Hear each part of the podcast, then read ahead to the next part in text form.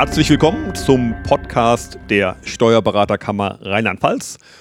Heute aus Mainz. Wir sind zu Gast bei der ISB, der Investitions- und Strukturbank Rheinland-Pfalz. Unser Gast heute ist Andreas Schwarz, der Leiter des Sachgebiets Wirtschaftsförderung hier bei der ISB in Mainz. Und unser Thema ist Fördermittel der ISB. Am Ton wie immer Chris Mock aus Köln. Mein Name ist Matthias Gahn. Herr Schwarz, ganz herzlichen Dank, dass wir bei Ihnen wieder zu Gast sein dürfen und heute gemeinsam über das Thema Fördermittel der ISB sprechen dürfen. Ja, herzlich willkommen und vielen Dank für die Gelegenheit. Sehr, sehr gerne, denn ähm, in den letzten Jahren, muss man ja ehrlich sagen, ähm, wurde die ISB häufig mit den Corona-Hilfen in Verbindung gebracht. Die Herausforderung, vor die ihre Bank gestellt wurde. Ähm, aber eigentlich sind ja nicht die Corona-Hilfen oder ähm, die Bereitstellung sonstiger Fördergelder im Rahmen der Fluthilfe ihre Hauptaufgabe, sondern eigentlich haben sie eine ganz andere Aufgabe, nämlich die Bereitstellung von Geldern für die rheinland-pfälzische Wirtschaft. Ähm, vielleicht können Sie uns so kurz erläutern, wie die Historie der ISB ausschaut und was eigentlich die Aufgaben der ISB sind. Ja, also die ISB ist 1993, damals noch als GmbH, gegründet worden, eben mit der Aufgabe, wie Sie es schon sagen, ähm, den Mittelstand in Rheinland-Pfalz zu fördern. Und das haben wir dann auch äh, gemacht. Ähm, dann gibt es einen wichtigen Einschnitt dann allerdings, und zwar war das im Jahr 2012. Bis dato gab es eine weitere Förderbank bei uns in Rheinland-Pfalz. Das waren die Landestreuhandstelle, die LTH. Die wiederum hat nicht die Wirtschaftsförderung, sondern die soziale Wohnraumförderung im Land gemacht. Hat also dafür gesorgt, dass ja, äh, Familien oder vielleicht auch etwas einkommensschwächere äh, Personen sich Wohneigentum in unserem Land leisten können. Und 2012 hat man dann beide Institute, die ISB und die LTH, fusioniert als Anstalt des öffentlichen Rechts und unter dem Namen der ISB. Und seit 2012 sind wir dann in der Gestalt unterwegs, dass wir dann eben sowohl für die soziale Wohnraumförderung als auch für die Wirtschaftsförderung im Land zuständig sind. Ein weiterer Teilbereich ist noch die Kommunalfinanzierung und, was Sie schon angesprochen haben, aktuell natürlich die, ich sag mal, Sonderprogramme, zum Beispiel Corona-Hilfen. Das hört sich sehr, sehr spannend an. Wie ist die ISB dahingehend organisiert? Also wer bestimmt, was aktuell förderwürdig ist? Wie ist da die Aufstellung? Das sind gibt es mehrere Player. Grundsätzlich muss man natürlich sagen, die Eckpunkte oder die Schwerpunkte legt die Politik. Ja, das kann die Landespolitik sein, die etwas Bestimmtes nach vorne bringen möchte. Das kann natürlich auch die Bundespolitik sein oder sogar ganz oben ja, bei der EU, was dann sozusagen nach unten äh, weitergegeben wird, um umgesetzt zu werden. Wir haben natürlich einen wichtigen Part. Ja, wir sehen, was am Markt gewünscht ist, was die Probleme sind, haben auch ein Netzwerk von Partnerinstitutionen, mit denen wir eng zusammenarbeiten, mit den Hausbanken, mit den Kammern oder auch mit regionalen Wirtschaftsförderungen, wissen deswegen so ein bisschen, was am Markt los ist und spiegeln das natürlich auch dann in die Politik. Aber dort werden tatsächlich die Schwerpunkte gesetzt und wir werden dann entsprechend beauftragt zu fördern, was politisch gewünscht ist. Sie sprachen das gerade an, da ist sowohl das Land als auch der Bund und die EU im Spiel. Ähm, woher bezieht die ISB denn die Mittel, um die Fördergelder auszureichen? Das ist dann auch entsprechend bunt, kommt von all diesen drei Stellen, die Sie jetzt angesprochen haben, teilweise auch von uns selbst. Ähm, es gibt Fördermittel, die werden ganz oben aufgelegt, sage ich mal. Da werden europaweit Fonds aufgelegt, zum Beispiel der EFRE, sagt vielleicht dem einen oder anderen was, Europäischer Fonds für regionale Entwicklung. Dann gibt es aber auch Programme, die werden kofinanziert aus Landeshaushalt und EU-Haushalt oder Bundeshaushalt. Und am Ende des Tages haben wir natürlich auch eigene Mittel, die wir zum Beispiel für Zinsvergünstigungen oder ähnliches einsetzen können. Sprich, unterscheidet sich wirklich von Programm zu Programm, wo die Mittel herkommen.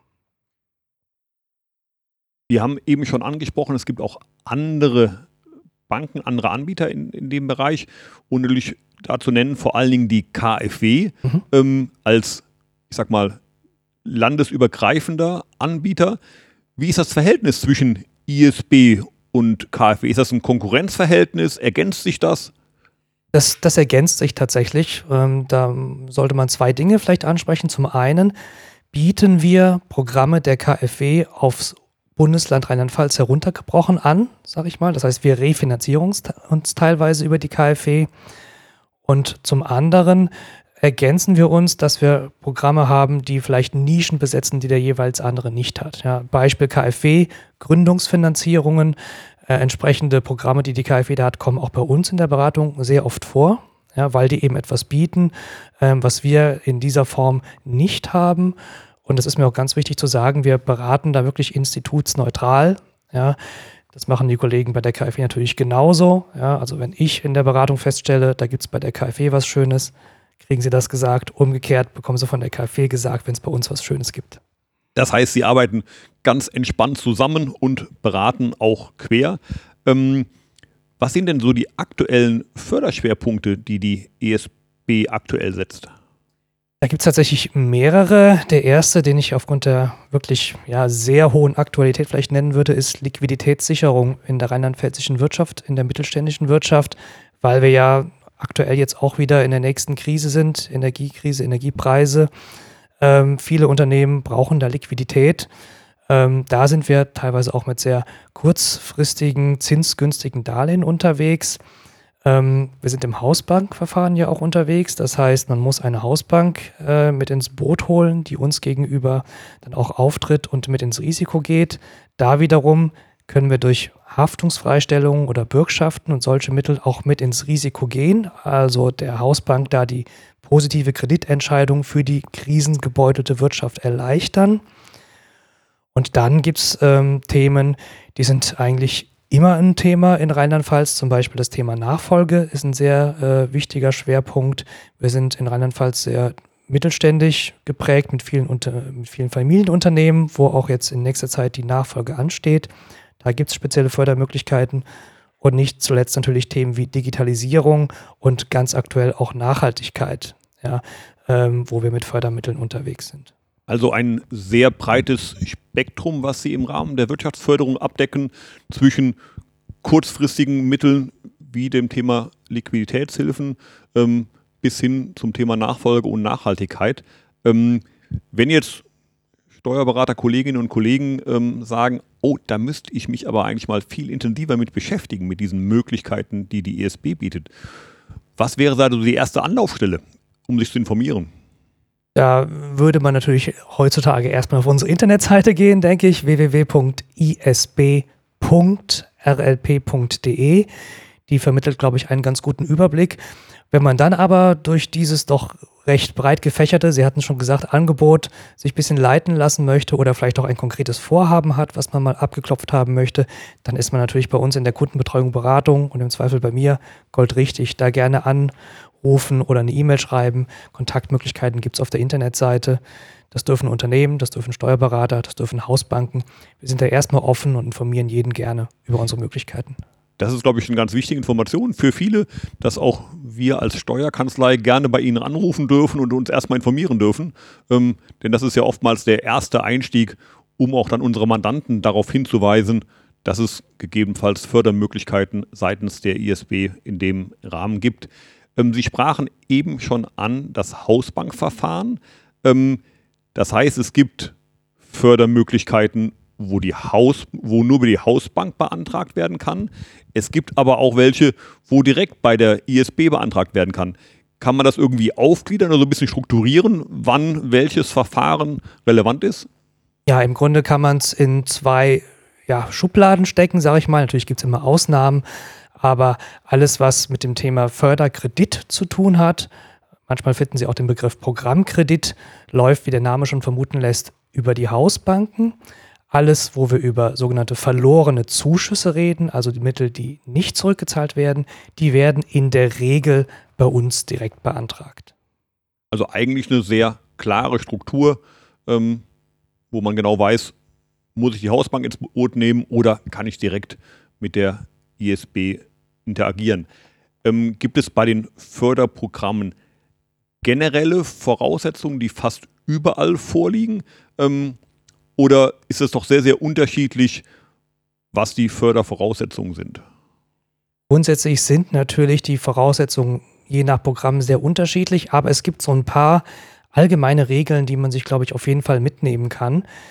Ähm, zum einen das Thema fristgerechte Antragstellung. Ja, der eine oder andere wird es kennen. Bei Fördermitteln ist es grundsätzlich immer sehr wichtig, dass man einen Förderantrag stellt, bevor man das Vorhaben, das man gefördert haben möchte, beginnt. Ähm, das sollte man sich auf jeden Fall im Hinterkopf behalten und da kann man tatsächlich nochmal unterscheiden. Zuschüsse kann man sich auch gut merken, da kriege ich Geld in Anführungsstrichen geschenkt. Ne, die sind noch etwas strenger.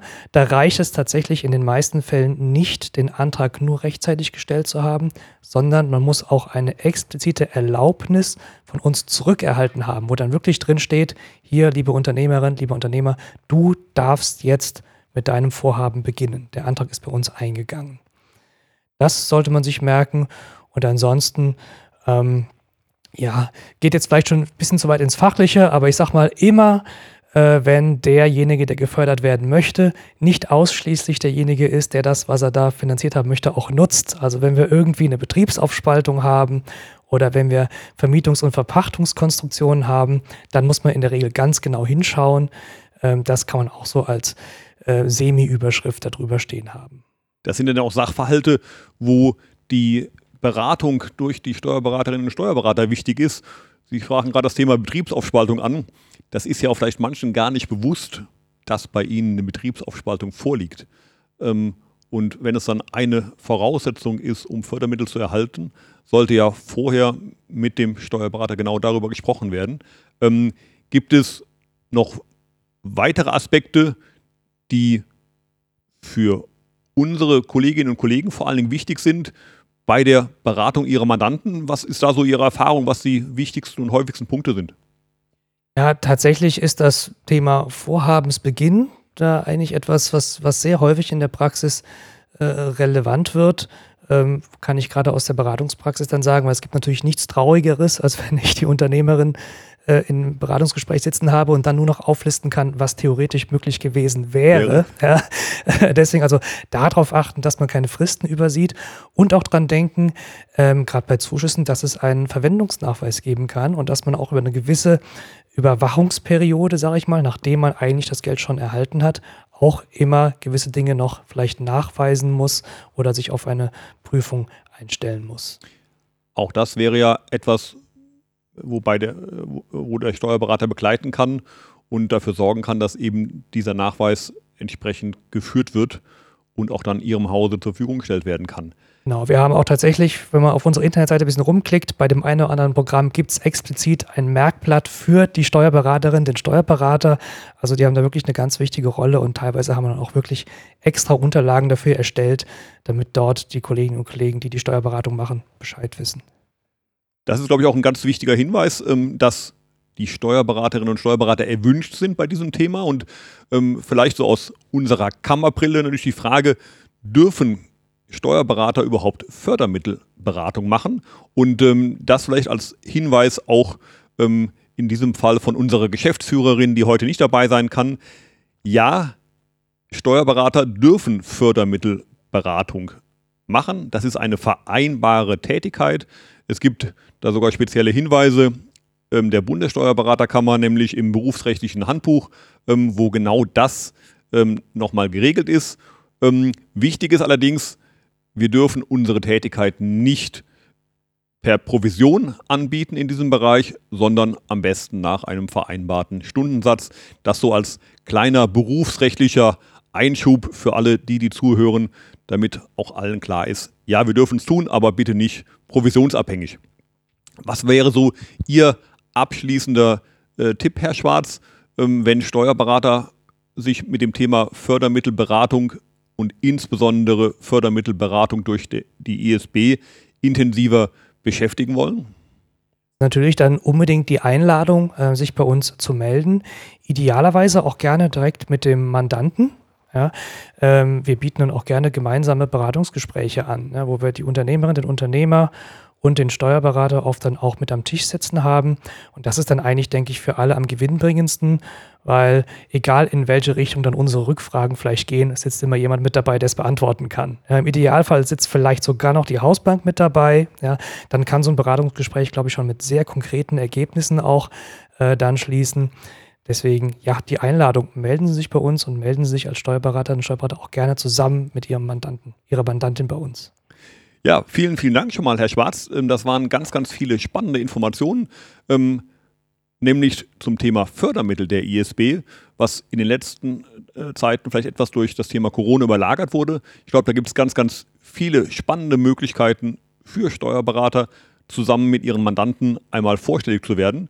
Ähm, vielen Dank, dass wir hier zu Gast sein durften und vielen Dank, Herr Schwarz, für Ihre Zeit, ähm, die Sie sich genommen haben und viel, für die vielen spannenden Informationen. Sehr gerne. Vielen Dank auch von mir. Und vielen Dank fürs Zuhören und tschüss heute aus Mainz. Tschüss.